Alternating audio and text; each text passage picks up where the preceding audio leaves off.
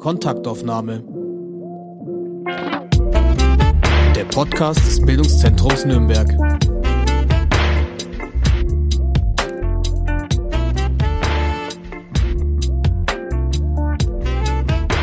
Hallo, herzlich willkommen zurück nach der Sommerpause. Das Gespräch, das Sie gleich hören werden, hat stattgefunden zur Eröffnung des Literaturfestivals Texttage Nürnberg Anfang Juli 2022 unter dem blauen Himmel auf der Open-Air-Bühne der Katharinenruine. Unser Gast, Daniel Schreiber, schreibt literarische Essays, die sowohl von der Kritik als auch von der Leserschaft sehr positiv und herzlich aufgenommen werden. Er spricht nämlich über Themen, die teilweise tabuisiert werden und macht das in einer sehr persönlichen und doch universellen Form. Seine Bücher haben Titel Nüchtern 2014, Zuhause 2017 und zuletzt Allein 2021. Moderiert hat das Gespräch, an dem das Publikum sehr aktiv teilgenommen hat, Tobias Wildner. Viel Spaß! Wir hatten eigentlich bestellt, dass die Sonne weggeht, bis wir lesen. Irgendwie hat es nicht so ganz geklappt. Aber wir haben ja noch ein paar Momente. Ich glaube, wenn sie weg ist, wenn wir fertig sind, ist auch in Ordnung, oder? Das ist auch in Ordnung, genau. Ich finde, es ist ganz, ganz ähm, schöne Perspektive auf die, auf Sie. Danke für Ihr zahlreiches Kommen ähm, und auch auf dieses irre Gebäude. Ich bin gerade sehr ähm, entzückt davon. Ja, ähm, wunderschönen guten Abend auch von unserer Seite hier oben nochmal. Äh, nachdem wir jetzt so viel über die Texttage gehört haben, wie das Ganze funktioniert und so neugierig gemacht wurden, würde ich sagen, wir fangen jetzt einfach mal an damit, mit der ganzen Sache und eröffnen die, diese Texttage 2022. Wir fangen damit auch an, uns dem Schreiben zu nähern, ähm, über das Schreiben nachzudenken, uns vom Schreiben erzählen zu lassen. Und das machen wir heute gemeinsam mit einem Autor, auf den ich mich wirklich persönlich auch sehr gefreut habe, weil ich finde, seine Bücher sind so lesenswert, weil sie uns was zu sagen haben. Ganz herzlich willkommen ist auch nochmal hier bei uns in Nürnberg Daniel Schreiber.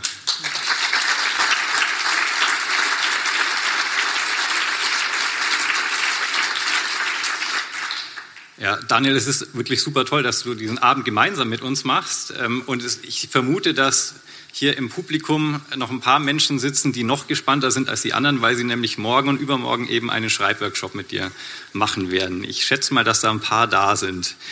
Ähm, und äh, deswegen, du bist ja kein Autor, der aus diesen äh, Schreibschulen in Leipzig und Hildesheim kommt, ähm, wie es oft mittlerweile der Fall ist. Das prägt ja den Literaturmarkt auch sehr stark mittlerweile.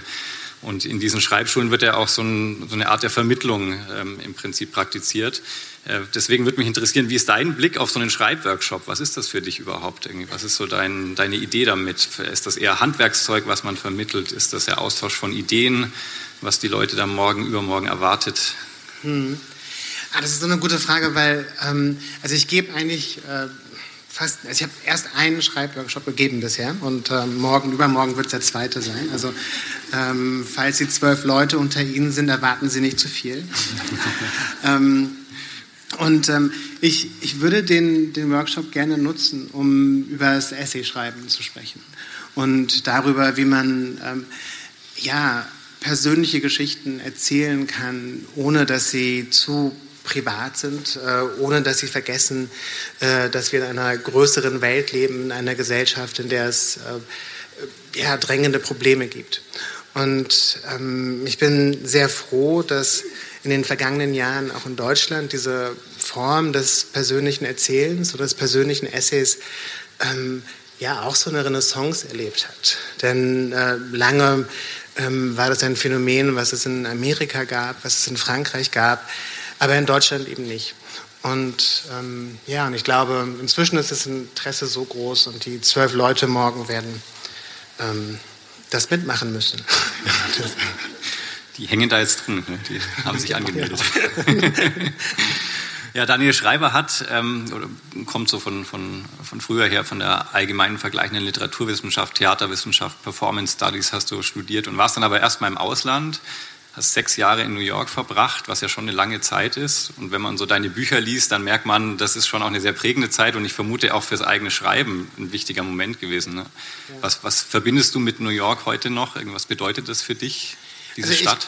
Ja, also ich habe immer noch Freundinnen und Freunde dort natürlich und ähm, und tatsächlich war das eine sehr wichtige Zeit für mich vom, vom Schreiben her, weil ich habe ähm, ich wollte eigentlich ähm, an der Uni bleiben nach dem Studium und ähm, habe dann aber in New York festgestellt, dass das doch nichts für mich ist und habe angefangen, dort zu schreiben. Zunächst für verschiedene Zeitschriften und Zeitungen, also für deutsche Zeitschriften und Zeitungen.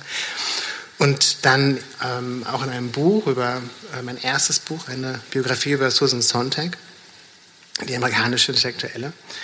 Und, ähm, und sowohl in dieser biografischen Arbeit mit, über Sontag ähm, als auch überhaupt in diesem ja, praktischen Schreiben lernen, war das eine total prägende Zeit. Und ich lese bis heute wahnsinnig gerne amerikanische Literatur und es fühlt sich für mich äh, immer so ein bisschen wie so ein, ein Nachhausekommen an. Und äh, zum Beispiel sind die Bücher, die ich schreibe, auch ähm, ohne Autorinnen wie Joan Didion gar nicht vorstellbar. Ähm, also ich, äh, Didion ist für mich eine, also wahrscheinlich die wichtigste Autorin überhaupt. Und ich habe ähm, alle ihre Bücher gelesen, viele davon mehrmals. Und ähm, ich glaube, sie hat mein Schreiben ja auf eine Weise beeinflusst, wie es andere Autorinnen nicht gemacht haben und nicht konnten. Und wie hast du dann zu der Form des literarischen Essays gefunden? War das auch in der Zeit schon? Nee, also ich, da habe ich so erste Schritte gemacht. Also ich habe zum Beispiel, als ich ähm, nach Berlin zurückgezogen bin, ein, ähm, ein ähm, Essay darüber geschrieben, äh, wie es ist, New York zu verlassen und äh, für eine deutsche Zeitung. Und äh, da habe ich also zum ersten Mal für mich so ein persönliches Erzählen ausprobiert in der Verbindung äh, mit größeren Themen, was damals halt, ähm, also ich bin 2008 äh, nach Berlin zurückgezogen, das war während der Finanzkrise und die ganze Stadt hat sich komplett verändert, ähm, wie natürlich auch die ganze Welt und in vieler Hinsicht ähm, sind viele der Probleme, die wir heute erleben, auch noch Folgen dieser Krise, die wir ja, mehr oder weniger vergessen haben, weil so viele Krisen noch danach kamen. Und, ähm, aber ich habe erst wirklich angefangen, diese ähm, ja, ähm, also Essay-Bücher zu schreiben, also diese ähm, Essays, die ein, ein Buch bilden, ähm, als ich ähm, über meinen Alkoholkonsum, über mein Nüchternwerden geschrieben habe, für, für nüchtern.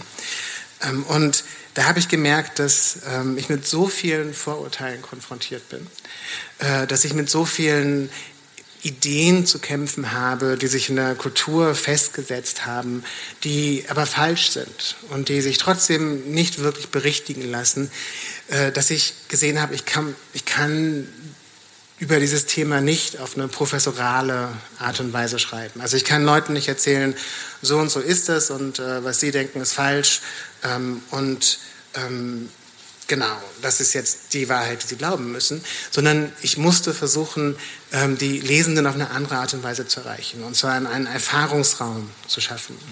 Mhm. und ähm, die Lesenden dazu zu bringen, sich beim Lesen tatsächlich selbst zu fragen, also wie ist es bei mir? Also im Falle von Nüchtern, welche Rolle spielt äh, Alkohol in meinem Leben? Äh, gibt es Momente, ähm, in denen ich vielleicht glaube, dass er eine zu große Rolle spielt, Momente, die ich nicht wahrhaben möchte? Ähm, wie ist es mit äh, meinen Angehörigen? Ähm, stimmen diese ganzen Sachen, die ich äh, über Abhängigkeit glaube, überhaupt. Und um das zu erreichen, ähm, habe ich den Eindruck gehabt, ich muss Menschen, die lesen, auf einer persönlichen Ebene ähm, erreichen. Und äh, habe dann genau diese Form, die literarische Form entwickelt, ähm, in der ich eben mein persönliches Erzählen und ein sehr ehrliches persönliches Erzählen ähm, mit ähm, philosophischen und psychoanalytischen, kulturgeschichtlichen, ähm, im Falle von Nüchtern auch medizinischen Überlegungen verbinde. Also Das, das ist eins der Dinge, was mich unglaublich fasziniert an diesen Büchern. Man hat diese zwei Komponenten, das radikal Persönliche und das, was du gerade beschrieben hast, diese Recherche auf wissenschaftlicher Basis. Und beides unglaublich profund und das ver, ver, ja, verbindet sich miteinander. Und diese Form nüchtern war, glaube ich, 2014. 14, 14 ne? ja. Dann ähm, hast du diese Form weitergeführt, 2017 mit Zuhause, wo es darum ging, ähm, über dein Aufwachsen in der mecklenburgisch-vorpommerschen Provinz und ähm, die Geschichte eines jungen schwulen Mannes, der dann und alles, was sich daraus ergibt. Und dann natürlich jetzt letztes Jahr dieses wunderbare Buch mit dem Titel Allein, wo es ähm, ja, wo du erkundest, ähm, wie ein Leben aussieht ohne feste Partnerschaft. Und ich muss diese Zahl nochmal sagen, auch wenn sie überall immer wieder äh, gesagt wird. In Deutschland sind es tatsächlich 40 Prozent aller Haushalte, die Single-Haushalte sind. Also wenn Sie jetzt aus einem Single-Haushalt kommen und rechts und links gucken, dann sind Sie mit Ihrem Alleinsein nicht allein sozusagen. Und ähm, dieses Buch, du hast mal ähm, gesagt, es gibt keine kulturelle Erzählung für die Menschen, die allein leben. Und du versuchst mit dem Buch auch auszuloten, wie so eine Erzählung ausschauen kann, äh, wie ein gutes, erfülltes Leben allein aussehen kann. Und um dieses Buch wird es natürlich jetzt auch heute Abend viel gehen, aber die Texttage wären natürlich nicht die Texttage, wenn wir nur eine schnöde Lesung machen würden. So leicht kommt uns hier keiner davon. Sondern wir bitten alle Autorinnen und Autoren immer, dass sie sich, ähm, dass sie ein paar Gedanken zu einem Thema ihrer Wahl mitbringen. Und Grażyna Wannert hat vorhin schon dieses Thema kurz erwähnt, die Unsicherheit, Unsicherheit, in der wir leben, schreiben über etwas, ähm, was man nicht schreiben kann, nicht schreiben will. Äh, und das ist natürlich ein Thema, das aktueller ist denn je und ähm, deshalb oder gerade deshalb freuen wir uns jetzt auf das, was du uns mitgebracht hast und was du uns mitgeben möchtest. Und ähm, ich darf Ihnen schon mal verraten, die zweite Lesestelle kommt nur, wenn Sie auch eine Frage nach der ersten stellen. Diesen das ist vollkommen ernst gemeint, lachen Sie nicht. Das war, er meint es wirklich ernst. Also. Überlegen Sie sich jetzt schon eine Frage am besten. Also Frage von Ihnen, nicht von mir. ja, vielen Dank für die nette Einführung und das nette Gespräch. Ja, gerne.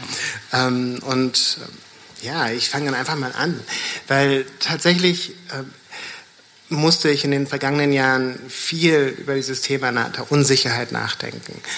Ähm, ich habe schon, ähm, also das, diese, dieses Nachdenken begleitet mich schon seit ungefähr ja, 2014, 2015, als ich zum ersten Mal ähm, wirklich eine Angst erfahren habe, wie es äh, weitergeht mit, mit der Welt, mit Europa. Ähm, äh, für mich hat äh, der, die, die Krim-Krise oder die Eroberung der Krim durch Russland äh, viel ausgelöst. Ähm, die, in der Zeit ähm, ist die AfD groß geworden, der politische Diskurs in Deutschland hat sich verändert. Ich hatte das Gefühl, dass eine, eine ja, gesellschaftliche Mitte in diesem Land immer mehr wegbricht, dass äh, bestimmte gesellschaftliche Diskurse, die viele Jahre sehr selbstverständlich funktioniert haben, nicht mehr funktionieren. Und ähm, in den vergangenen Jahren sind natürlich, und ich habe es eben schon erwähnt, ähm, so viel mehr Krisen hinzugekommen, sodass äh, heute häufig der Eindruck entsteht, wir leben in einer Zeit, die vor allem von Krisen strukturiert ist. Ähm, und, und, ich glaube, es ist ein richtiger Eindruck. Und ich glaube, dass damit ähm, etwas einhergeht, äh, was wir alle lernen müssen. Ähm, also ich persönlich ähm, bin nicht vorbereitet äh, gewesen darauf, wie man mit diesen Krisen umgeht. Und ich glaube, vielen Menschen äh, geht es ähnlich.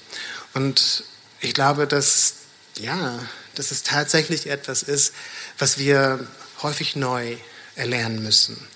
Und ähm, ich habe zwei Textstellen vorbereitet, ähm, in denen es ähm, unter anderem um diese Unsicherheit geht. Und ich muss dazu auch sagen, dass äh, diese, ähm, ja, diese Unsicherheit, die unsere Existenz immer mehr bestimmt, auch der Rahmen von allein ist und ähm, den Rahmen für die anderen Reflexionen bildet über das Alleinleben, über Beziehungsmodelle, über die Hierarchisierung von äh, Beziehungsmodellen.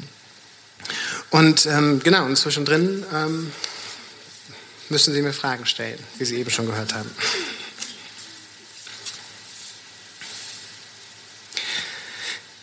Wir saßen auf wackeligen Klappstühlen hinter dem Haus, tranken Kaffee, genossen die letzten warmen Strahlen der Spätsommersonne und schauten auf das verwilderte Grundstück, das einmal ein großer Schrebergarten gewesen war.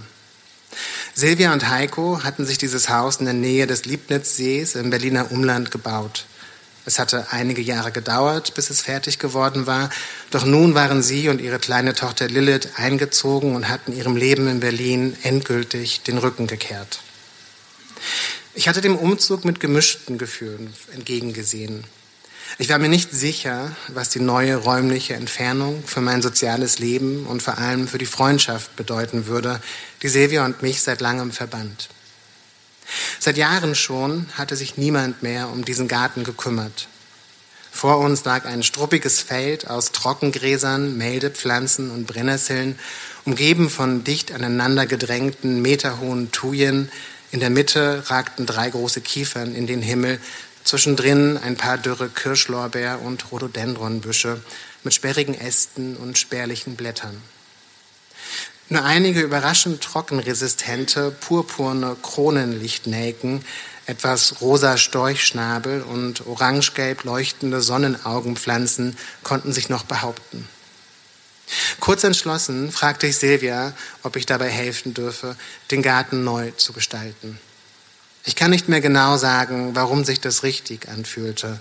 Es hatte damit zu tun, dass ich mir von der Tätigkeit in der Natur, der Arbeit mit den Pflanzen so etwas wie Erdung erhoffte. Vielleicht hatte ein Teil von mir den Eindruck, dass der desaströse Zustand des Gartens dem meines Lebens glich.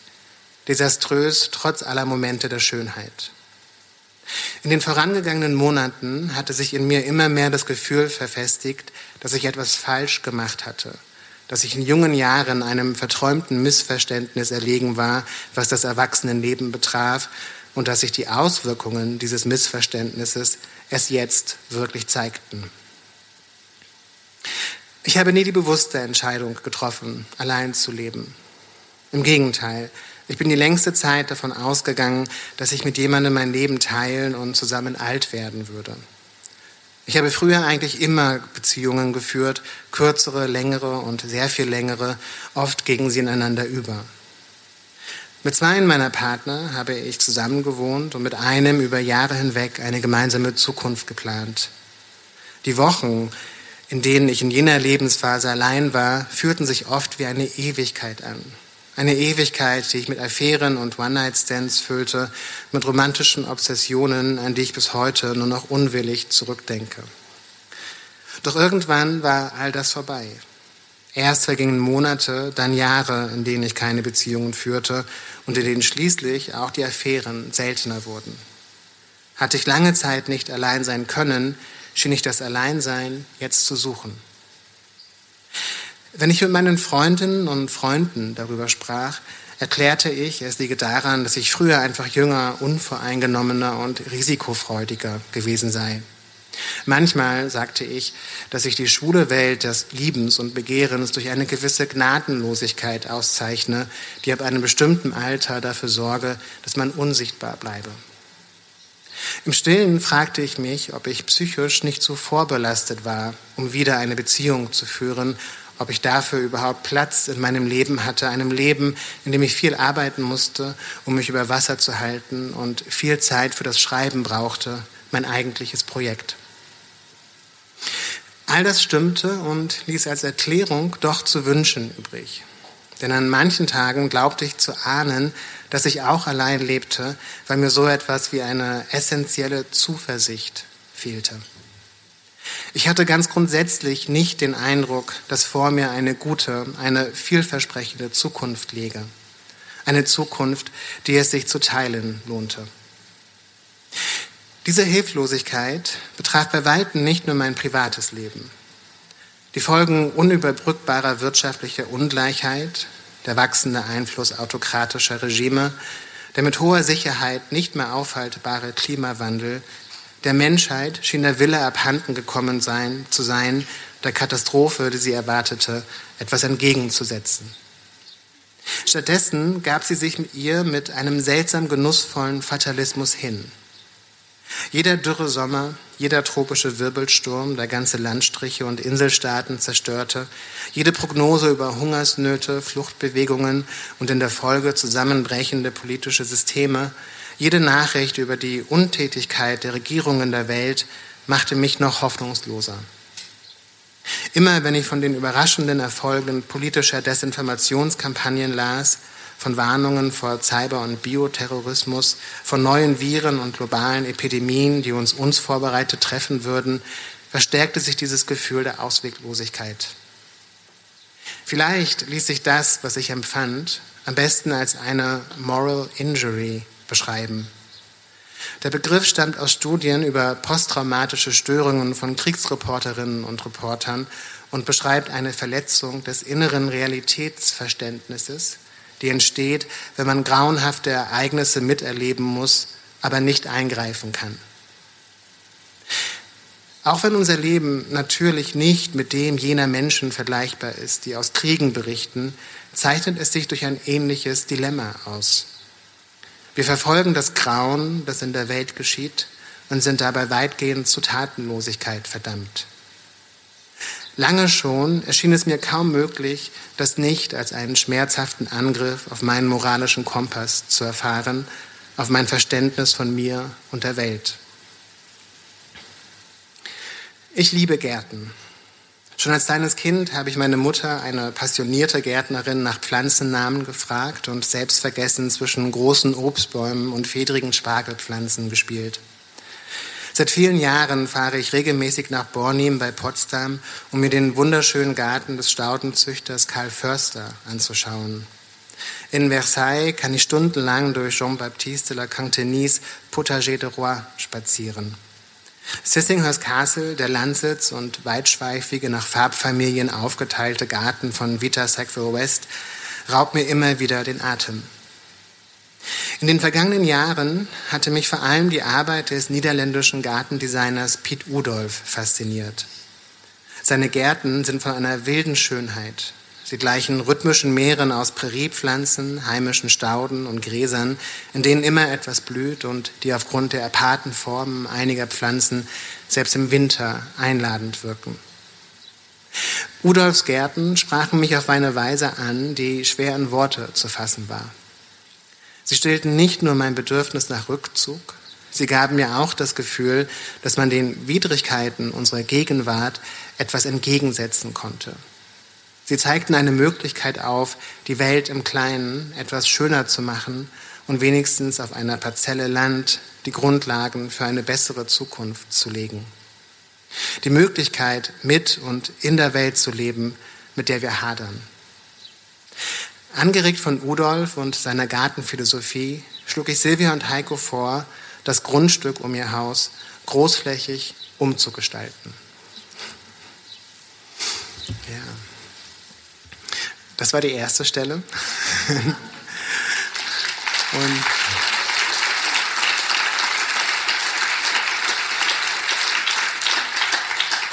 Ja, und, und jetzt sind Sie dran. Ich hoffe, Sie haben sich alle eine Frage überlegt. Wow, das ging schnell. Ja. Sind Sie noch befreundet? ja, sehr eng sogar. Wa warum? Warum fragen Sie?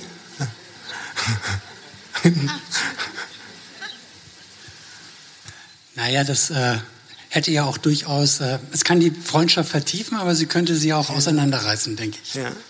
Also das, in dem Kapitel schreibe ich dann weiter über die, die Freundschaft, die ich mit Silvia habe. Und ich kenne Silvia, seit ich zwölf bin. Und äh, wir haben schon sehr viele Höhen und Tiefen durch. Und ähm, ja, und der, der, Garten und die Gartengestaltung ähm, hat äh, nichts an unserer Freundschaft verändert, tatsächlich. Also es war ein, ein, wirklich sehr schönes Projekt und ich äh, fahre heute noch sehr gerne in den Garten, obwohl die beiden sich natürlich überhaupt nicht so gut darum kümmern, wie sie sich kümmern sollten. Aber ja eine zweite Frage gestellt werden? Ja, bitte, also ganz viele. Sie dürfen so viele fragen, wie Sie wollen. Genau, also wenn du von Moral Injury sprichst, ja. dann ist das einfach ähm, etwas sehr Bedrückendes, ne? was einen ja beim Schreiben dann auch einfach überkommen kann. Ähm, wie schaffst du das, dich da immer wieder reinzubegeben, aber nicht zu tief zu gehen, sodass du doch immer wieder rauskommst und auch immer noch irgendwie so ja, so eine mentale Gesundheit irgendwie aufrecht mhm. erhält? Sind es die Gärten oder hast du eine Strategie, mhm. irgendwie eine Resilienz? Ich finde das so eine gute Frage, weil es, ähm, glaube ich, also genau ähm, äh, das Thema des heutigen Abends angeht. Und ähm, ich persönlich glaube nicht, dass ähm, man sich von diesen Themen äh, nachhaltig ablenken kann. Ähm, das sind Themen, die immer wieder kommen, die auf eine Art und Weise unser Leben wiederkehren, wenn wir sie wegdrücken. Das heißt, äh, Dinge, die man verdrängt, äh, kommen an anderen Stellen wieder hoch, zeigen sich äh, in unseren Beziehungen, zeigen sich darin, wie wir uns und die Welt sehen.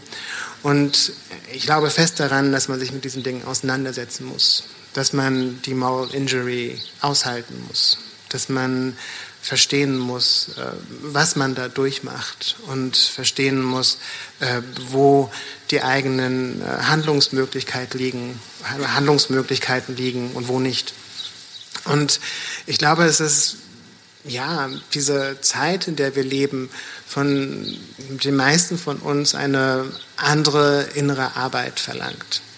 Ähm, eine innere Arbeit, die dazu führt, dass man ja, genauer erfühlt, genauer durchdenkt, ähm, wo unser Platz in der Welt sein kann, ähm, wie wir dieses Leben führen kann, können und wie wir dieses Leben trotz allem auf eine gute Weise führen, führen können.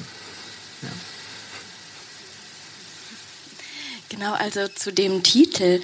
Und zwar, also ich mache so die Erfahrung, dass ich vielleicht irgendwie alleine bin, aber irgendwie finde ich, Alleinsein ist gar nicht so ein richtiger Begriff, weil ich habe so viele tolle Menschen, die irgendwie so da sind und es ist ein überhaupt nicht Alleinsein, das ist wie ein, ja, eigentlich mit mir selbst sein und mit anderen Menschen sein. Und ich finde so, dieses Alleinsein ist für mich schon so, spiegelt eigentlich schon wieder in unserer Gesellschaft, was das für einen Wert hat. Also ne, wir sind zusammen, wenn dann eine, eine, Partnerin oder ein Partner ist und allein, wenn wir das nicht sind. Und ich denke, nee, das finde ich gar nicht.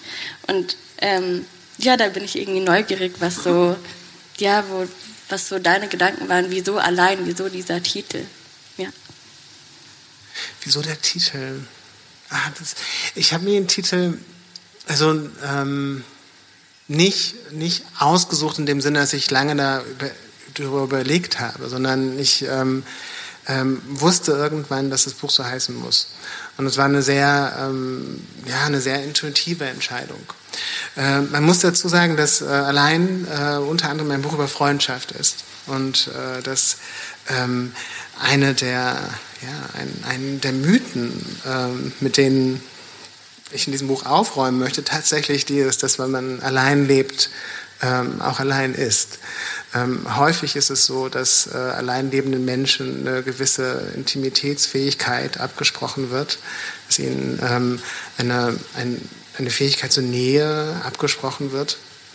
Ähm, wir haben sehr viel über die Einsamkeitsepidemie gehört in den vergangenen Jahren, die es, ähm, wenn man ähm, äh, psychologischen Umfragen tatsächlich nicht gibt, ähm, aber die ein Medienphänomen geworden ist, eben weil es, wie wir gehört haben, sehr viel mehr alleinlebende Menschen gibt als früher und man automatisch annimmt, ähm, alleinlebende Menschen wären einsam. Ähm, und ähm, das ist eindeutig eine falsche Annahme, weil, wenn man allein lebt, ähm, man natürlich ähm, Freundinnen und Freunde hat, ähm, wenn man natürlich äh, sehr viel Nähe in seinem Leben erfährt, äh, auf eine andere Art und Weise, äh, wie es in einer Beziehung stattfindet. Aber ähm, genau, und ähm, also wenn Sie das Buch lesen, werden Sie sehen, ähm, also die Auseinandersetzung mit Freundschaft äh, spielt eine so zentrale Rolle und es sollte eigentlich auch ein Buch über Freundschaft werden, ganz zum Anfang. Und ähm, ich habe dann aber beim Schreiben, bei der Recherche festgestellt, ähm, dass es nicht ganz ehrlich wäre, nur über Freundschaft zu schreiben, ähm, weil ähm, ich damit praktisch eine Antwort äh, schon im Vorhinein gebe, die für viele Menschen ähm, gar nicht automatisch da ist oder auf der Hand liegt. Und ähm, weil ich den Eindruck hatte, ähm, ähm, ja, dass ich mich hinter dieser Freundschaftsfrage eher verstecke und äh, dass ich mich eben genau damit auseinandersetze auseinandersetzen musste, mit dem ich mich nicht auseinandersetzen wollte. Und zwar mit der grundsätzlichen Frage, kann ich allein ohne eine romantische Beziehung ein gutes, ein erfülltes Leben führen? Und ähm, also ich weiß nicht, wie es Ihnen geht, aber für mich war das sehr lange eine offene Frage. Ja. Ja, ich habe auch noch eine Frage.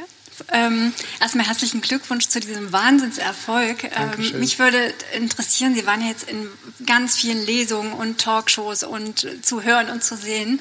Ähm, Gab es denn für Sie im Diskurs mit anderen so Aha-Momente, wo Sie dachten, das geht jetzt eigentlich noch über das Buch hinaus? Es kamen nochmal neue Aspekte zum Alleinsein, die jetzt vielleicht im Buch nicht beleuchtet werden konnten, aber wo Sie dachten, in der Auseinandersetzung mit anderen Menschen, die vielleicht allein sind oder auch nicht mhm. allein, kamen nochmal neue Themen auf. Hm. Interessanterweise, äh, also weniger in Interviews und Talkshows ähm, und ähm, weil, ähm, also ich glaube, so funktionieren Interviews und Talkshows nicht. Also dass ähm, ähm, man da ein ähm, inspirierendes Gespräch für einen selbst hat. Und, ähm, ist das bei Lesungen? genau, nicht, das, genau, ich weiß nicht, ich muss ganz vorsichtig sein, was ich sage. ähm, aber ähm, ähm, also mich haben viele Reaktionen von Lesenden extrem berührt und, äh, und dabei sind natürlich äh, viele Dinge beleuchtet worden, die ich nicht so gesehen habe. Unter anderem äh, das Freundschaftsthema. Es gibt nämlich äh, sehr viele Menschen, die allein leben und ähm, ähm, auch nicht in der Lage sind, Freundschaften zu führen oder die Freundschaften als ein Feld erfahren, das vor allem durch Konflikte strukturiert ist und nicht durch Nähe. Und, ähm, und das war etwas, was ich ähm, aus, ja, nicht so sehen konnte, ähm, weil ich es in meinem Leben eben völlig anders erfahre.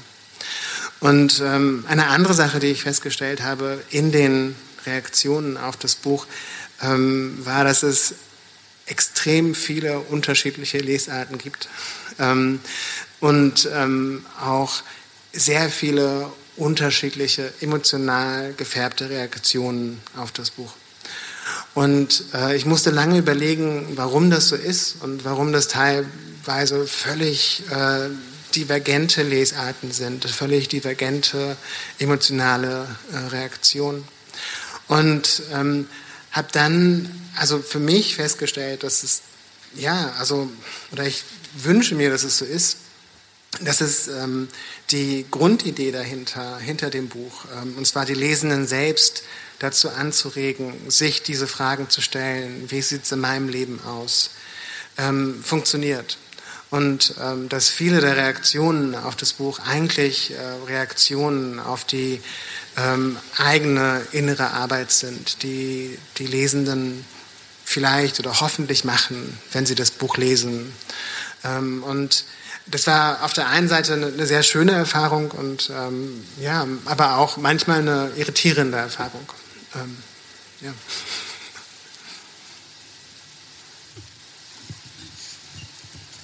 Ich bin, bin sehr stolz auf Sie und Nürnberg, dass Sie das Fragen so gut funktioniert. Ähm, ich war neulich in Hamburg und ähm, da hat es ein bisschen länger gedauert. Also das, ähm, das ähm, ich hätte auch eine Frage noch oder eine Anmerkung. Ähm, es geht ja auch darum, auch in dem Buch, oder wie ihr vorher, vorhin gesagt habt, äh, Alleinsein, das Alleinsein oder der Rückzug ins Alleinsein als Voraussetzung auch um sich mit sich selbst auseinandersetzen zu können und um schreiben zu können, um arbeiten zu können. Mhm.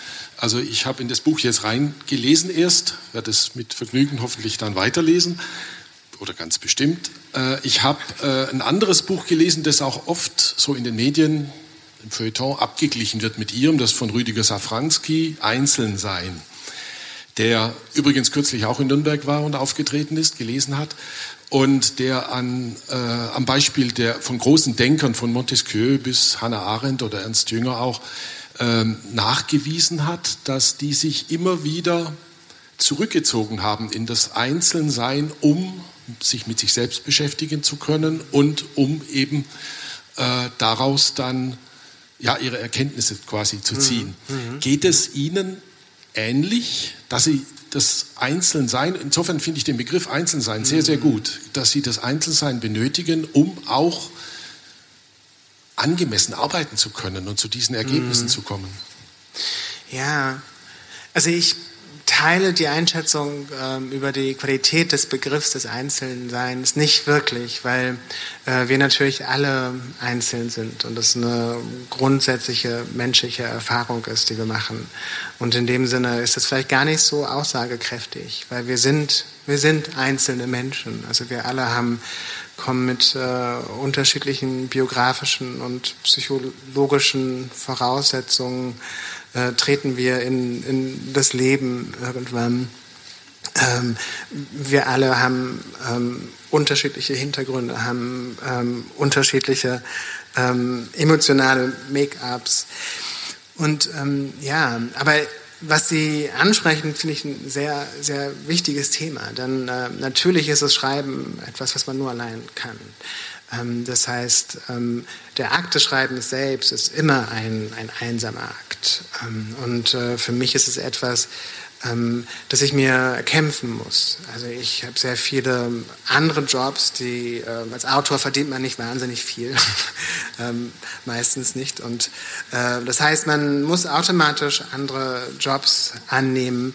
und immer wenn ich mir diese Zeit zum Schreiben erarbeiten kann, dann ähm, ähm, ist es etwas, worauf ich mich sehr freue, weil ich diese Zeit dafür habe, für das Projekt, was ich eigentlich machen möchte. Ähm, gleichzeitig ist es aber auch eben nicht ähm, keine einsame Arbeit in einem philosophischeren Sinne, weil, ähm, und wenn Sie das Buch weiter lesen, werden Sie sehen, dass es ähm, ähm, zu großen Teilen auf Dialogen mit anderen Büchern beruht, auf ähm, ähm, Dialogen mit äh, anderen Denkenden, mit anderen Schreibenden. Und für mich ist es zum Beispiel extrem wichtig, äh, wenn ich an einem Thema arbeite, wirklich so viel wie möglich zu lesen über das Thema, weil ich nicht ähm, möchte, also ich möchte nicht in die Situation kommen, dass ich jetzt, ich, jetzt Daniel Schreiber 2022 ähm, sage, was ich jetzt einfach mal über dieses Thema denke und ähm, weil ich glaube nicht, dass das sehr interessant wäre. Ähm, aber es gibt ähm, sehr viele Schreibende, die sich über all diese Themen seit, ähm, und im Falle von Freundschaft zum Beispiel seit mehreren tausend Jahren äh, auseinandersetzen, ähm, die unser Denken über diese Form, über diese Themen äh, geprägt haben. Und ähm, ein, ein Großteil meiner Arbeit besteht genau in, in diesem Dialog äh, mit, mit diesen AutorInnen. Ähm, ja, und ich bin jetzt sicher, dass ich einen Teil Ihrer Frage verpasst habe. Ähm, falls ja, fragen Sie nochmal nach. Sie können aber auch einfach nicken, ist auch gut.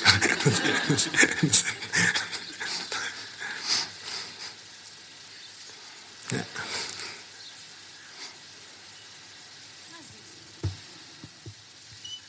ja, ich hätte noch eine Frage. Mich würde interessieren, weil Sie sich ja doch als Person in Ihren Büchern sehr zeigen nach außen, was Sie, wer Sie sind, was Sie umtreibt, Ihre Gefühle. Also Sie sind ja sehr sichtbar einfach. Äh, was Ihre Familie eigentlich so dazu sagt. Was Ihre Familie dazu sagt. Also ja, weil man ja gleichzeitig, man ist, gehört ja immer auch dazu, mhm. beziehungsweise man verrät ja vielleicht auch was über die eigene Familie, indem man selber über sich schreibt, ähm, wie die so zu ihrem Schreiben stehen. Ah.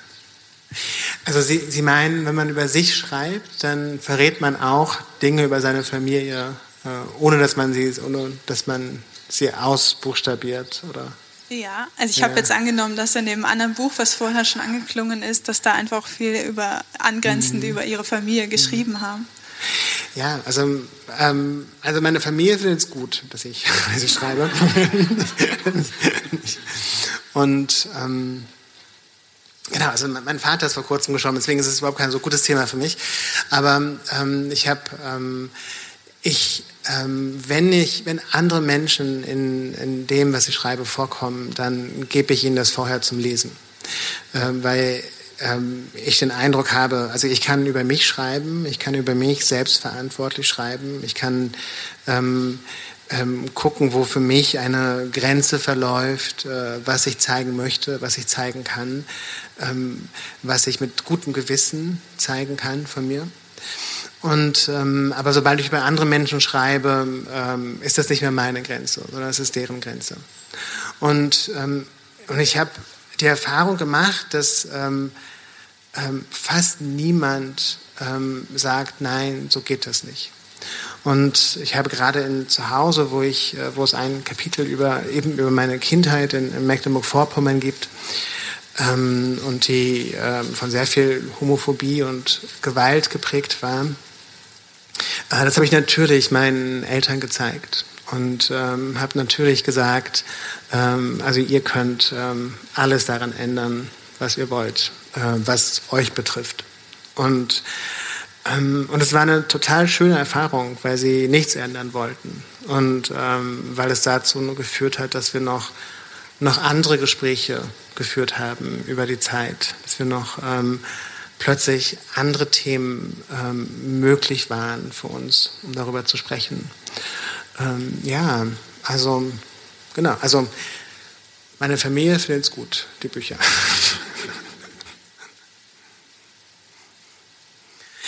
Sind Sie bereit für die nächste Lesestelle? Ich, okay, gut. Dann, ähm, also falls es noch Fragen geben sollte, danach ähm, können Sie sicher, ja, können Sie danach auch noch Fragen stellen? Auf jeden okay. Fall. Okay, gut. Wir haben Zeit heute.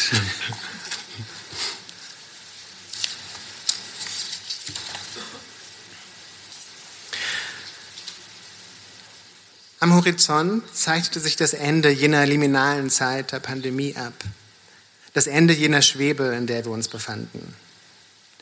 Überall war das Bedürfnis zu spüren, die zurückliegende Zeit zu vergessen, die neue Freiheit zu genießen und so zu tun, als hätte es die Pandemie nie gegeben. Doch alle Versuche, dieses Bedürfnis auszuleben, verdeckten nur die Tatsache, dass eine neue Ära der Unsicherheit angebrochen war. Es war nicht zu übersehen, dass die wie auch immer geartete Rückkehr zur Normalität, die sich die meisten von uns wünschten, unwahrscheinlich war. Wir würden mit einem Problem leben lernen müssen, das trotz vieler Maßnahmen im Kern ungelöst war und es wahrscheinlich auch bleiben würde. Auch viele andere Probleme, die uns vor der Pandemie umgetrieben hatten, waren nicht verschwunden, sondern hatten sich noch verstärkt. Das Geschehen der zurückliegenden anderthalb Jahre hatte die neoliberale Umverteilungsmaschine, die für viele der sozialen, ökonomischen und ökologischen Notlagen verantwortlich war, noch weiter vorangetrieben. Während die Mehrheit der Menschen ärmer wurde, gelang es den Reichsten der Welt, von den Ereignissen zu profitieren und ihr Vermögen in einst unvorstellbare Höhen zu treiben. An vielen geopolitischen Brennpunkten begann es wieder gefährlich zu brodeln. Wir ignorierten, dass immer mehr Menschen in andere Teile der Welt flüchten mussten, dass überall wieder die Wälder brannten und die Flüsse über die Ufer traten, dass der Regenwald weiter in Rekordgeschwindigkeit dezimiert wurde, sich das Ozonloch über der Antarktis wieder vergrößerte, dass sich in Grönland der größte bisher vermessene Eisberg vom Festland löste und der Ansicht der meisten Klimaforschenden nach jene gefürchteten Kippmechanismen eingesetzt hatten, die dazu führen würden, dass die Erderwärmung mit ihren Extremwetterlagen, ihrer Veränderung der für uns lebenswichtigen Meeresströme und ihrem Anstieg des Meeresspiegels nicht mehr aufzuhalten war. Die liminale Zeit der Pandemie hatte uns vor der Einsicht geschützt, dass wir ohnehin in einer Zeit lebten, die von dem bestimmt war, was der Anthropologe Apat Chakolchai treffend permanente Liminalität genannt hatte. Es wurde wieder deutlich, dass vieles, was wir in unserem alltäglichen Leben für gegeben betrachten, weiter verschwinden würde.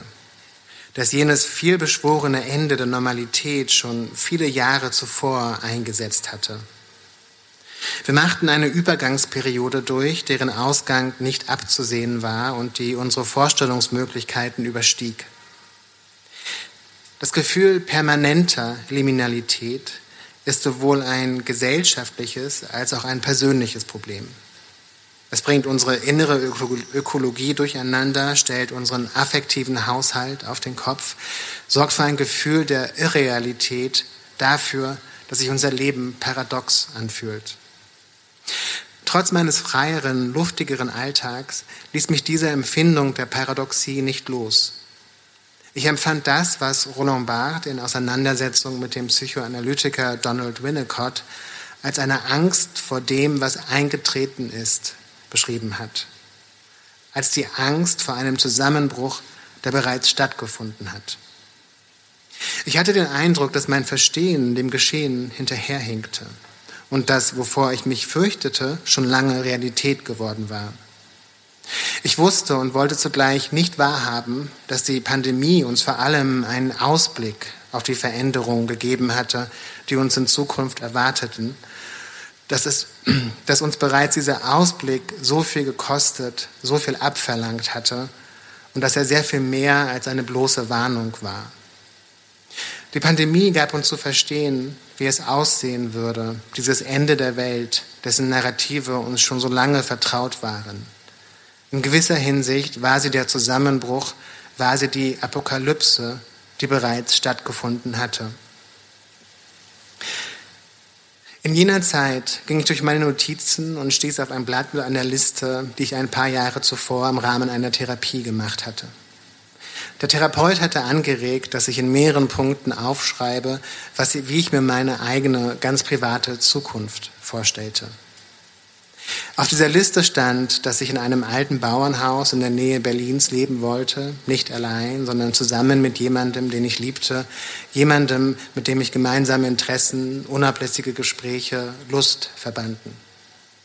Es sollte ein offenes Haus sein, in dem immer Platz für Besuche und Zeit für große Essen wären. In dem dazugehörigen Garten würde ich Gemüse und Obst anbauen, das man schlecht zu kaufen bekommt oder frisch geerntes und vieles besser schmeckt. Maulbeeren, Sauerkirschen, Aprikosen und verschiedene Pfirsichsorten, Cimadirapa, Castelfranco, Radicchio, Bolotto-Bohnen. Ich würde mit dem Schreiben genug verdienen, um mir eine Altersvorsorge aufzubauen und ein ruhigeres Leben führen zu können. Auch am Sinn des Ganzen, an meinem Platz in diesem Leben, würde ich nicht mehr permanent zweifeln. Wie gebannt schaute ich auf das Blatt und las mir die Punkte immer wieder durch. Plötzlich verstand ich, dass ich eine sehr eindeutige Liste meiner uneindeutigen Verluste in den Händen hielt. Wenige Wochen später brach ich die Therapie ab. Ein Grund war das Gespräch über die Liste gewesen.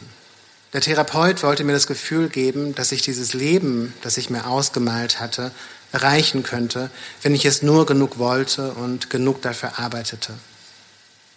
In gewisser Hinsicht war es sein Ziel, eben das, was Lauren Berland unseren grausamen Optimismus nennt, wieder in mir her herzustellen. Ich wusste, dass die Vermittlung eines Gefühls von Selbstwirksamkeit, von der Beherrschbarkeit des eigenen Lebens eine der Grundlagen für das Behandeln von Depressionen darstellt, wusste, dass der Therapeut seinen Job machte. Dennoch hatte ich das Gefühl, dass diese Haltung illusorisch war.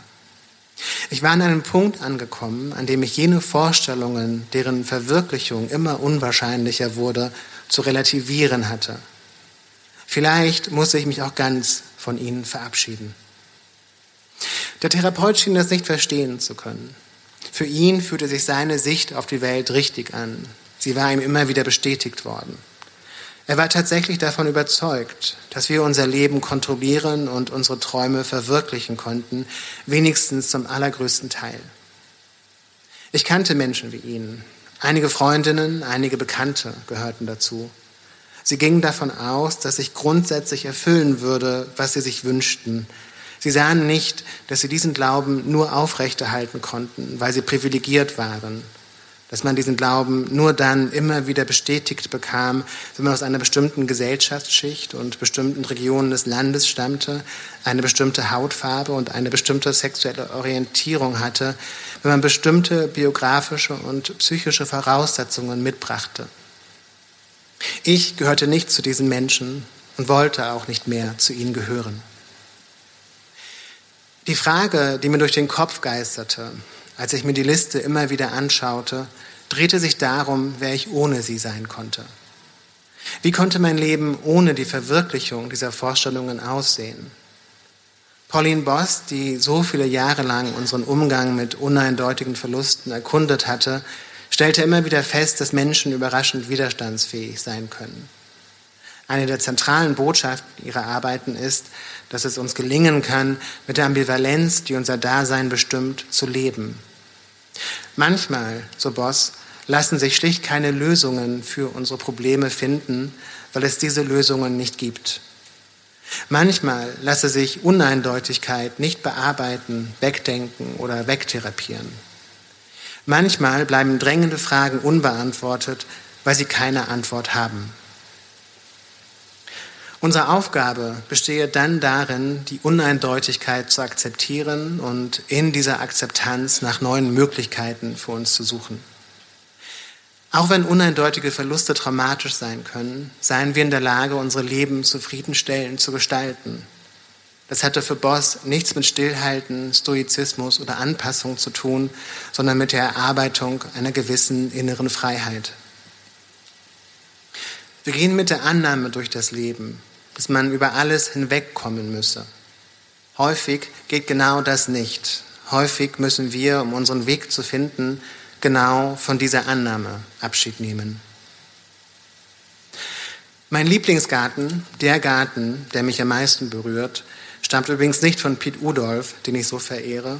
Er strahlt auch nicht die klassische Schönheit der Gärten von Jean-Baptiste de la Cantenie, Karl Förster oder Vita Sackville West aus. Er liegt in Dungeness im englischen Kent, zwei Stunden südöstlich von London, im Schatten eines die flache Küstenlandschaft bestimmenden Kernkraftwerks. Er ist nur ein paar hundert Meter vom steinigen Strand des Ärmelkanals entfernt und gehört zu einem kleinen Haus namens Prospect Cottage aus schwarz gebeiztem Holz mit neongelben Fensterrahmen. Der schwule Maler und Filmemacher Derek Jarman hat ihn angelegt. Andrew, ein Londoner Freund und ich hatten den Garten im Jahr vor der Pandemie besucht. Jarman war 1986 bei Recherchen für einen Film zufällig auf Prospect Cottage gestoßen. Er hatte schon HIV, jene Krankheit, an deren Folgen er knapp acht Jahre später sterben sollte. Die Bedingungen für das Gärtnern in Dungeness waren mehr als schwer. Die Landschaft war karg, die steinigen Böden waren zu trocken und zu nährstoffarm für die meisten Gartenpflanzen. Salzige Ostwinde und starke Sonnenstrahlen sorgten dafür, dass ihre Blätter verbrannten. Mit Hilfe eines Freunds schaffte Jamin Dung heran, besserte den Boden auf, baute Hochbeete und Bienenstöcke hinter dem Haus, experimentierte mit verschiedenen Pflanzensorten und fand heraus, welchen Schutz sie vor der widrigen Witterung brauchten. Was mit einer gebrechlichen Hundsrose und dem unzerstörbaren Zufallssämling einer rotblättrigen Meerkohlpflanze begann, entwickelte sich über die Jahre zu einem ungeheuer schönen Garten, in dem Stechginster, Ringelblumen, Tee, Lenz und Stockrosen, Klatschmohn, Lavendel, Isop, Akanthus, Fenchel, Kümmel und ein kleiner Feigenbaum blühten. Zwischen den Pflanzen standen Skulpturen, die Jarman aus Treibholz, Metallgegenständen und Steinen baute, die er bei seinen Spaziergängen am Strand fand. Dass Jarman sich diesem Projekt zuwandte, hatte viel mit seiner Krankheit und seinem nahenden Tod zu tun.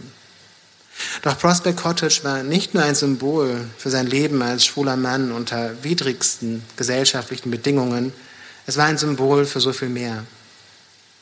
In Modern Nature, dem Tagebuch seiner letzten Lebensjahre, beschreibt er, wie er sich förmlich an die unwirtliche Küstenlandschaft kettete und wie sein Garten ihn immer wieder vor der ganzen dämonischen Disney World da draußen rettete. Die AIDS-Krise, das Waldsterben, das Ozonloch, der Treibhauseffekt, die Tschernobyl-Katastrophe, die atomare Bedrohung zum Höhepunkt des Kalten Krieges sorgten in ihm für das Gefühl einer bevorstehenden Apokalypse. Er nahm ein paar Samen, einige Stecklinge und etwas Treibholz und begann dieses Gefühl vom Ende der Welt in Kunst zu verwandeln und so dessen Schrecken zu lindern. Ich kannte kein besseres Beispiel dafür, wie man mit Problemen, die sich nicht lösen lassen, leben kann. Mit Fragen, auf die es keine Antworten gibt. Jarman hatte Sinn in einer Welt geschaffen, der der Sinn abhanden gekommen war. Zuversichten einer Zeit, die nur wenig davon kannte. Er hatte, um mit Audre Lorde zu sprechen, auf die Botschaften der Unsicherheit, die sein Leben bestimmte, gehört, ohne sich von ihnen lähmen oder einschüchtern zu lassen. Er schöpfte die Gegenwart in vollem Maße aus. Im Schatten eines Kernkraftwerks und im Schatten seines nahenden Todes gelang es ihm, der Unklarheit der Zukunft etwas entgegenzuhalten und sich von vielen der uneindeutigen Verluste seines Lebens zu verabschieden. Ich fragte mich, ob ich unter anderen Vorzeichen und in einem anderen Maßstab nicht etwas Ähnliches versuchen sollte. Danke.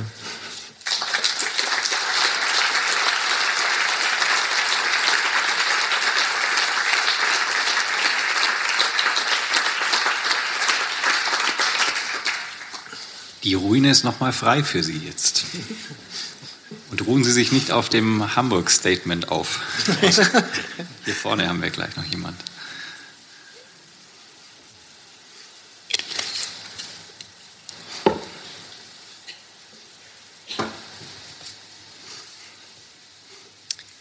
Jetzt hast du ja an der spannendsten Stelle aufgehört, weil ich weiß nicht, ob Sie sich das alle fragen, aber ich frage mich jetzt, hast du diesen Versuch unternommen? Und ich vermute ja schon, weil also deine Bücher ähm, klingen für mich ja wie diese Versuche, das, ähm, mhm. also für dich da irgendwie einen Weg zu finden. Aber was war oder was sind die entscheidendsten Momente, Dinge, Erkenntnisse, die dich diesem, dem näher geführt haben, also eben aus, dem, aus den unwirtlichen ähm, Umständen doch irgendwie was Schönes zu machen oder sich darin mhm. einzurichten, ähm, dass du damit gut leben kannst. Und ähm, vielleicht noch eine zweite Frage. Ähm, woher nimmst du die Kraft dann auch immer, das also immer wieder zu tun? Weil das klingt so schön einfach, wenn du es vorliest, dachte ich so, oh, was für ein toller Mensch, der hat da irgendwie ähm, was Tolles geschaffen, aber ich glaube, es war nicht so einfach, wie es beim Lesen vielleicht sich irgendwie anfühlt oder klingt. Oh, ihm ist es gelungen, da mhm. irgendwie einen schönen Ort zu machen. Ich glaube, das erfordert mhm. auch ganz viel Kraft und man muss sich immer wieder so rausholen und ja. neu einnorden. Wie machst du das? Ja. Lustigerweise diese Stelle, das ist eine meiner Lieblingsstellen in, in dem Buch und zwar aus dem Grund, dass ich beim, also ich habe es sehr oft redigiert und ich habe ähm, immer beim Redigieren an dieser Stelle über Derek Jarman geweint. Ähm, und ähm, weil mir eben klar ist, ähm, dass es überhaupt nicht einfach ist, was er gemacht hat, sondern irre schwer. Und äh, wie sehr er sich diese Freiheit, wie sehr er sich diese innere Arbeit erkämpft hat gegen ein Todesurteil, äh, gegen eine Gesellschaft, die ihn missachtet hat, ähm, gegen eine Welt, die immer schlimmer wurde. Und ähm, ja, und ich hoffe nicht, dass man den Eindruck hat, dass es, ah ja, das ist so ganz einfach. Also das, ähm, also das soll jetzt kein so, ähm, so inspirierender Quote sein. Wir müssen alle mit äh, unserer Unsicherheit leben lernen. Ähm, ähm, sondern ich glaube, das ist äh, wirklich schwere Arbeit und eben weil man bei Jarman merkt, äh, wie schwer diese Arbeit war und, ähm, ähm, und zu welchen trotzdem sehr schönen Ergebnissen sie geführt hat, ähm, ähm, ist das also für mich zumindest so eine berührende Geschichte. Und ähm, ja, und für mich selbst, also ich, ich glaube nicht, dass es irgendwann an einen Punkt kommt oder dass irgendjemand von uns, gerade in der heutigen Zeit, irgendwann an einen Punkt kommt, äh, in dem man zu arbeiten aufhören kann. Ähm, in dem man aufhören kann, ähm, sich das Leben auf eine gute Weise zu gestalten. Ähm, ein Punkt, an dem man aufhören kann, sich über die Welt Gedanken zu machen und darüber, ähm, was man tun kann, ähm, um sie wenigstens ein bisschen äh, zu, zum Besseren zu gestalten. Und ähm, genau, und das ähm, natürlich erfordert das Kraft, aber ich glaube, dass ähm, das in unserer Verantwortung ist dass die Welt, in der wir leben, die zum Teil deswegen so ist, äh, weil wir so leben, wie wir leben ähm, und weil wir äh, bestimmte Sachen nicht sehen wollen über dieses Leben, das wir führen. Ähm, dass es in unserer Verantwortung liegt, diese innere Arbeit zu leisten, um zu versuchen, diese Welt, Welt zum, zum Besseren zu gestalten. Und das hört sich auch wieder so ein bisschen wie so eine inspirierende Quote an. Und, ähm, und es soll es aber nicht sein. Ich glaube, dahinter steckt eben ähm, tatsächlich ähm, ja, sehr viel ähm, psychische, emotionale ähm, und, und, eigentliche Energie. Ja. Ja. Sind alle ganz ausgepowert hier. also mich interessiert ja auch noch eine Sache, die. Ähm, da gibt's noch eine ist noch einer. Vielleicht, ähm, das musst du selbst für dich herausfinden. Das ist, das ist, so, das ist so Literatur. Das, das, ähm, nee, aber genau, also ich, ich liebe Gärten und, ähm, ähm, und ich denke, dass hoffentlich klar geworden ist, ähm, dass äh, das Gärtnern eine sehr sinnvolle Tätigkeit ist äh, für uns selbst und, und für die Welt.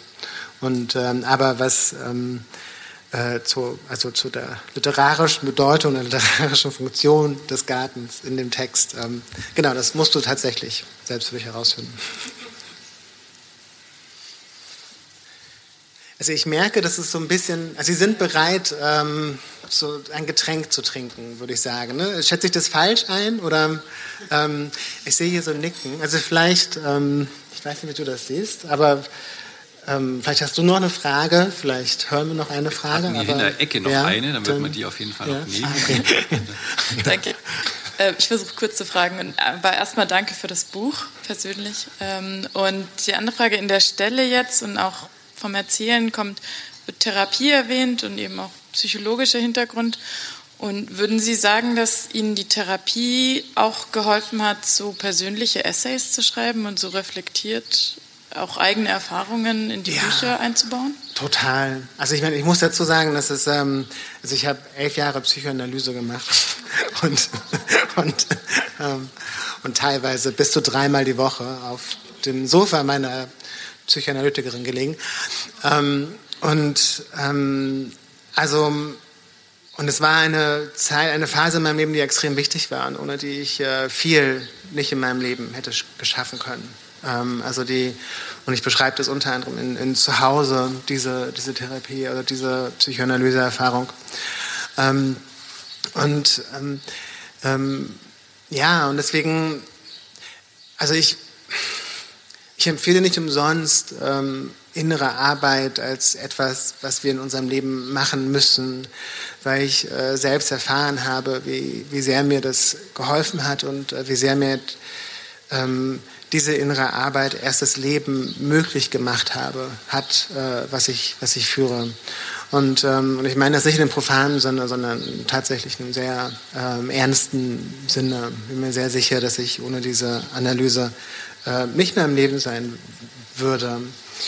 Und ähm, ja, und äh, diese therapeutischen, ähm, also diese Therapiebeschreibung, die jetzt in diesem letzten Teil vorkam, ähm, das war eine sehr junge, junge äh, Therapiebeschreibung. Ich dachte, ich würde nochmal bestimmte Themen reden wollen und ähm, dann ist aber genau tatsächlich das passiert, äh, was ich beschrieben habe. Das, ähm, und ähm, genau, also ich sehe mich eigentlich immer noch so ein bisschen nach meiner Psychoanalytikerin von damals.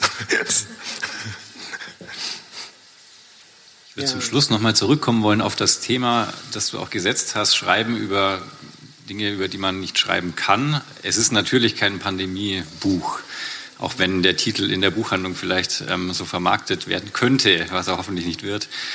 Das klang in deinem zweiten Text, in der zweiten Textstelle am Anfang an, die Pandemieerfahrung. Da gab es ja auch eine gewisse Debatte. Kann man im Jahr 2021, 2022 über die Pandemie schon schreiben? Du machst es auf eine sehr spannende Weise, nämlich eher beiläufig, würde ich fast sagen. Wo ist da, ähm, wie viel Distanz braucht man, um über so eine aktuelle Zeit, die gerade auch so eine Umbruchszeit ist, zu schreiben? Und wo, wie gehst du selber damit um? Hattest du da auch die Befürchtung, dass es vielleicht zu ähm, banal dann wird, dadurch, dass es die Jetztzeit ist? Mhm. Ja, also ich meine, es ist eben, wie du sagst, kein Buch über die Pandemie. Und ich hätte mir nicht zugetraut, ein Buch über die Pandemie zu schreiben. Und es hätte mich auch nicht interessiert, um ehrlich zu sein. Ähm, und ähm, das ist eben ein Buch über das Alleinleben ähm, über Beziehungsmodelle. Und die Pandemie spielt an verschiedenen Punkten in diesem Buch eine gewisse Rolle, ähm, weil sie eben der Rahmen war, ähm, in dem unsere Lebensrealität in den vergangenen Jahren stattgefunden hat. Und weil sie tatsächlich für viele von uns äh, Themen wie Einsamkeitsgefühle, wie das Alleinleben, wie die Stärke äh, familiärer und romantischer Bindungen ähm, nochmal wie unter einem Brennglas mhm. klar gemacht hat. Und ähm, genau, und deswegen wusste ich, ähm, ja, also die Pandemie muss eine Rolle spielen, aber gleichzeitig ähm, habe ich nicht den Eindruck, dass ich, oder ich wollte, hatte nicht vor, irgendwie wirklich intelligente Sachen über die Pandemie zu sagen. Zumindest nicht jetzt. nee, und ja, und ich weiß auch, also ähm, es ist immer schwierig, über die, die Zeit zu schreiben, in der man lebt, aber ich glaube, es ist auch schwierig, ähm, über die, die Zeit zu schreiben, ähm, wenn sie vorbei ist. Und ähm, ich glaube, dieser Anspruch, ähm, ein, ähm, also interessanterweise, einige Leute haben gesagt, dass es so ein gutes Pandemiebuch wäre mhm. und dass man äh, in ein paar Jahren irgendwie, ähm, wenn man über die Pandemie erfahren, was erfahren möchte, in dem Buch nachlesen könnte. Und dann denke ich immer, ja, die Leute werden sehr enttäuscht sein, weil die, die werden nicht so viel darüber lesen, über die Pandemie. Und ich glaube, dass ähm, ähm, ja, dass es einfach schwierig ist, über die Zeit an sich zu schreiben oder mhm. gerade in der heutigen Zeit, wo unsere ganze Erfahrung so zersplittert ist, äh, wo wir alle in diesen kleinen Erzählungen äh, leben, äh, zu glauben, man könnte eine große Erzählung mhm. über die Erfahrung dieser Zeit schreiben. Also ich glaube, das ist ein vollkommen ähm, ab, geradezu absurdes Projekt. Mhm. Ja. Und das nächste Projekt wird ein Roman, ja. habe ich gehört. das, genau. Das ist ja jetzt praktisch so die, der literarische Essay, der ging so steil nach oben und jetzt zack abbiegen. Hat das einen bestimmten Grund oder einfach Spaß, jetzt was anderes zu machen nochmal? Ja, ähm, also ich denke schon seit langem darüber nach, einen, einen Roman zu schreiben. Und ähm, habe auch das Gefühl, also ich habe jetzt diese drei Essays geschrieben, die zusammengehören und äh, die, äh, für die ich eine, eine Sprache finden musste, eine literarische Sprache. Und, ähm, und ich habe das Gefühl, dass dieses essayistische Projekt in diesem Sinne äh, für mich, ähm, also zumindest jetzt zu diesem Zeitpunkt, ähm, abgeschlossen ist. Ähm, und dass ich nicht in ähm, drei Jahren ähm, nochmal über ein anderes Thema so ein Buch schreiben kann, weil ich auch immer Angst habe, dass, ähm, ja, dass Sachen äh, zu einer Masche werden, dass ähm, man selbst innerhalb bestimmter so, so ein, eines, eines Frameworks bleibt, dass man sich selbst gebaut und irgendwo dann. genau. Und ich glaube, es ist äh, nicht, ähm, ich glaube, das kann man nicht verhindern. Und ähm, also ich bin mir sehr sicher, dass ich in meinem Leben auch noch mal persönliche Essays schreiben werde, aber ähm, für die, die nächsten Jahre erstmal nicht. Also wir warten mit großer Geduld jetzt auf den Roman. Genau, genau du brauchst sehr viel Geduld ne? leider, genau. wir werden die aufbringen, keine Sorge. Ich weiß, dass du nach Lesungsveranstaltungen oft auch so ähm, erschöpft bist, dass du manchmal ja. wandern gehst. Ne? Und ich ja. habe mich gefragt, ob du schon den Track auf dem Handy hast für die fränkische Schweiz jetzt am Montag. darfst du für dich behalten, nicht, dass noch ein Wanderzirkus losbricht. Ich nehme ähm, sehr gerne Empfehlungen entgegen. Genau, wir wünschen natürlich dir, dass du am Sonntag oder Montag ähm, sehr inspiriert auch in den Zug zurück nach Berlin vermutlich steigst und nicht erschöpft und dass du das Wochenende so genießen kannst, wie hoffentlich alle hier auch. Wir haben, ähm, wie schon gehört, morgen ein, ein ganz dichtes Programm, am Sonntag nochmal ein dichtes Programm mit Lesungen mit dem Textualienmarkt.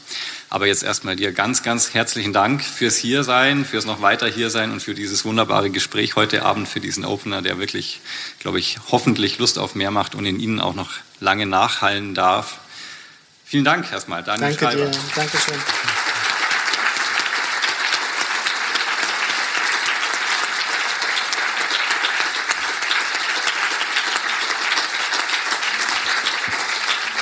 Ich hoffe, Sie haben das Gespräch genossen. Und falls Sie die Texttage dieses Jahr verpasst haben und jetzt nach dieser Folge Lust bekommen haben, dabei zu sein, keine Sorge. Wir kommen wieder. Merken Sie sich schon jetzt das Datum für die kommende Ausgabe. Die vierten Texttage finden statt vom 7. bis 9. Juli 2023. Aber bis es soweit ist, hören Sie uns wieder regelmäßig alle zwei Wochen hier. Bis dann. Tschüss.